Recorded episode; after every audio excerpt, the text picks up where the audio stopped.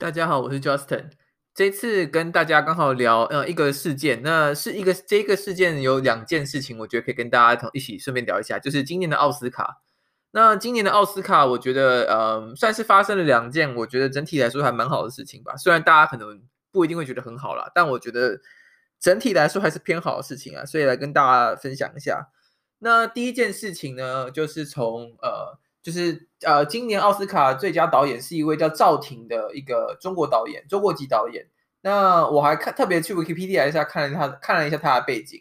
他说他好像在呃十六岁的时候就到十六岁的时候到美国去，呃到英国去读那个寄宿学校，然后到两千年一个人搬到美国，之后就在美国发展。那他也是在北京出生。那他现在也才三十九岁，所以其实年纪也没有大我多少。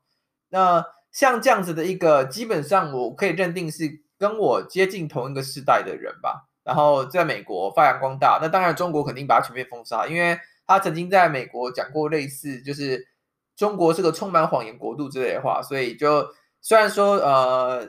其实中国人之前有所谓的李安病，就是说什么啊，为什么李安可以得奥斯卡导演最佳导演，然后那些中国大导演得不了，他们就努力想要得。那如今现在不要说李安了，现在还现在李安病应该都好，现在以后要换成赵婷病吧？就是说，为什么一个中国出生的中国人现在可以得奖？不是说奥斯卡都是什么排挤排挤中国导演、排挤亚洲导演不会得吗？结果现在又有一个中国导演拿了呃最佳导演奖，而且更不要说她是个女生，那这个对更传统的中国人来说可能更无法接受吧？或者是他们会假装这个事情不存在，但事实上这事情就存在的啊，他就是呃。一位在北京出生的一个中国女生在，呃，在就是在美在英国跟美国发展之后，确实得奖了，所以也是恭喜她了。而且听说她这部她的这诶得奖的这部片确实也蛮好的，然后金球奖今年也是赢了嘛，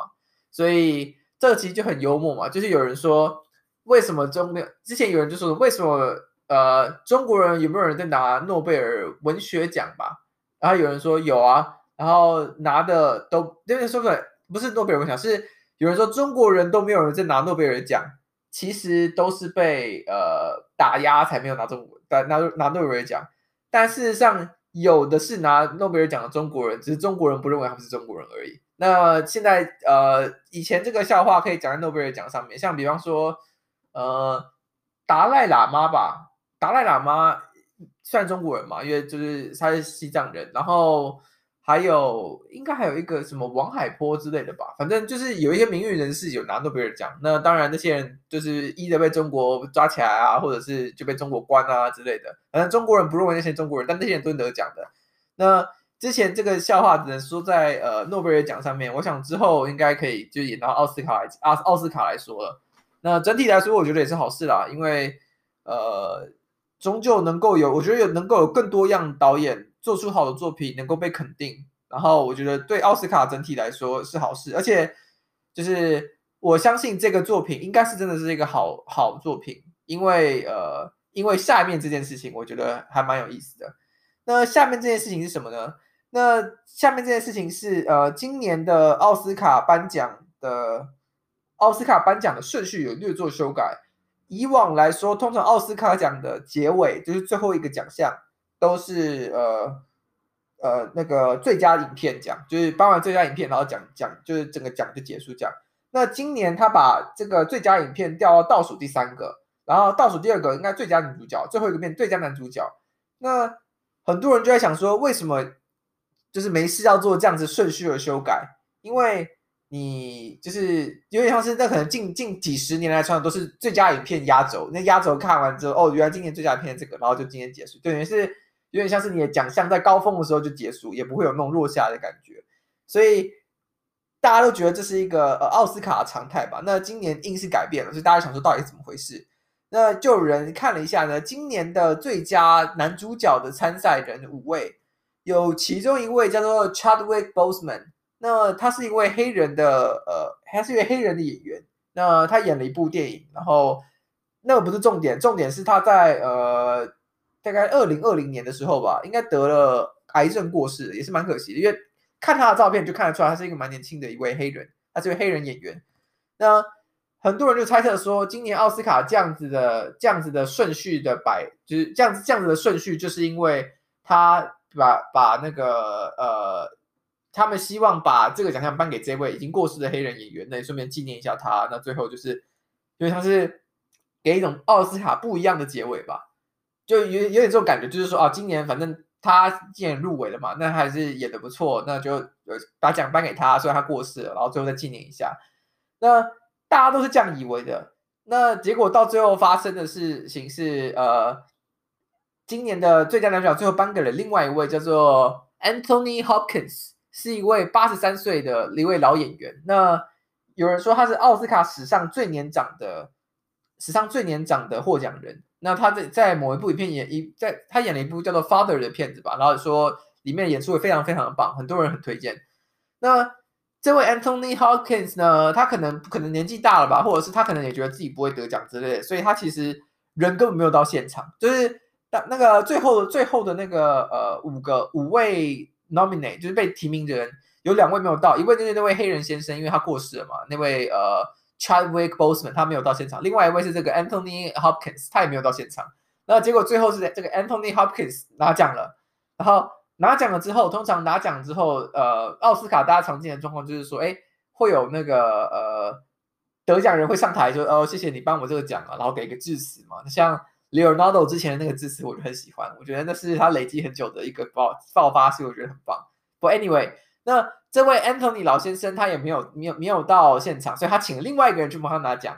那就是这样，就有点像变成就是说，那超级尴尬，就是哦，我们这压轴了，压轴，然后最后得奖本人不在，所以没有得奖本人致辞，然后另外一个人帮他拿了奖，然后活动就结束了。然后大家原本也会纪念的那位呃 Chadwick Boseman 也没有纪念到，然后就诶。就哎，怎么结束？然后就是想说，那如果你你今天是这样子的状况的话，你今天是这么尴尬的状况的话，你干嘛不照原本的就倒数第三个或倒数第二个去做这个做这位男主角最佳男主角的颁奖？然后你最后结尾一样再用一个最佳影片，就是因为像照往年的照往年的规划去做嘛？但从另一个角度来想，会发生这种尴尬的事情，表示排行程的时候的人真的不知道谁拿男主角。Which 我觉得这是一个好事情，因为就是如果说你都已经知道谁拿男主角才去排，那其实有点像是就是公开了那个那个那个刺激感就没了。所以我觉得，虽然这个结尾是非常 awkward，很很很尴尬的，就是尴尬尴尬到爆炸，可是会有发生这样的事情，代表至少他在呃安排流程跟呃安排流程的人跟真正颁奖的评审之间的呃就资讯不是完全透明，就是。评审的那个确评审的这东西，呃，筹备委员会确实不会看到，所以我觉得这点是好事。好，那为什么我觉得这特别这件为什么觉得这件好事特别分开来讲呢？因为呃，就是现在在以欧美这边很多媒体，或者是像像好莱坞这种地方，特别现在就是特别强调要什么多元化嘛。那我觉得多元化有两种，一种是多元化为了多元化而多元化，一种是。他因为你给他机会，那如果他有表现很好，就让他突出，对吧？那我觉得最最简单的一个例子，就是说这个例子可能不是最好的例，但我觉得是最简单的例子。比方说，假设今天有一个考试，大家都一起考，那你如果说你不让别人来考，那这个就是一个机会的不机会的不平等嘛？就说你就只有只有假设说只有就白人能考，其他人不能考，然后你用这考试结果筛选人，那这样就是这个机会不平等，所以你要让大家都能考，OK。那大家都能考之后，至少机会做到均等了。那之后，正常来讲，你会说，假设是考试，因为这最简单的版本嘛。那你假设谁考高分就收谁。那这个状况在美国目前教育并没有做到，但是这个这个是后话，因为那个太远了。但至少你会觉得说，大家就在同一个基准线上，大家考同样的题目，然后考出来的结果是互相可以比较的。那我觉得，如果说你刻意要为了某个种族，或者说哦，现在他们是少数民族，所以你要特别帮他们加持，那其实。这也会相对破坏你这个奖项的公道公公信力，因为大家觉得说，哦，因为你颁给他奖，就是因为他是少数民族，并不是他的好嘛。可是你这个奖之所以为人为人称道，是因为它是个好的东西，并不是因为它是个少数民族的东西。所以我很庆幸能够看到像现在这样，就是这位 Anthony Hopkins 老先生，他也是个白人吧，可是他还是得奖了。然后我相信也是因为他的表现非常的卓越。那。这位呃，我觉得对对于那位已经过世的呃 Chadwick Boseman 来说，我相信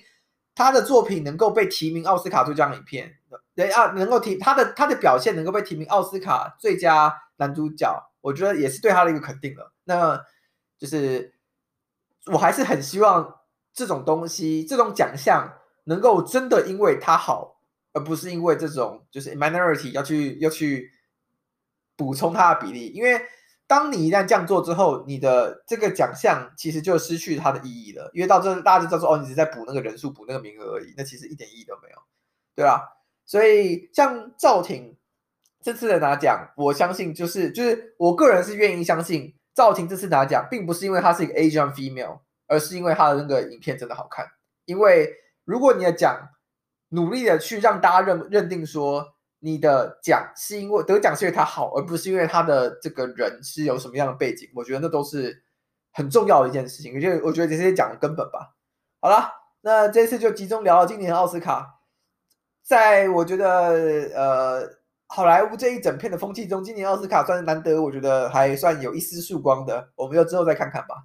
那先这样了，我们之后再聊。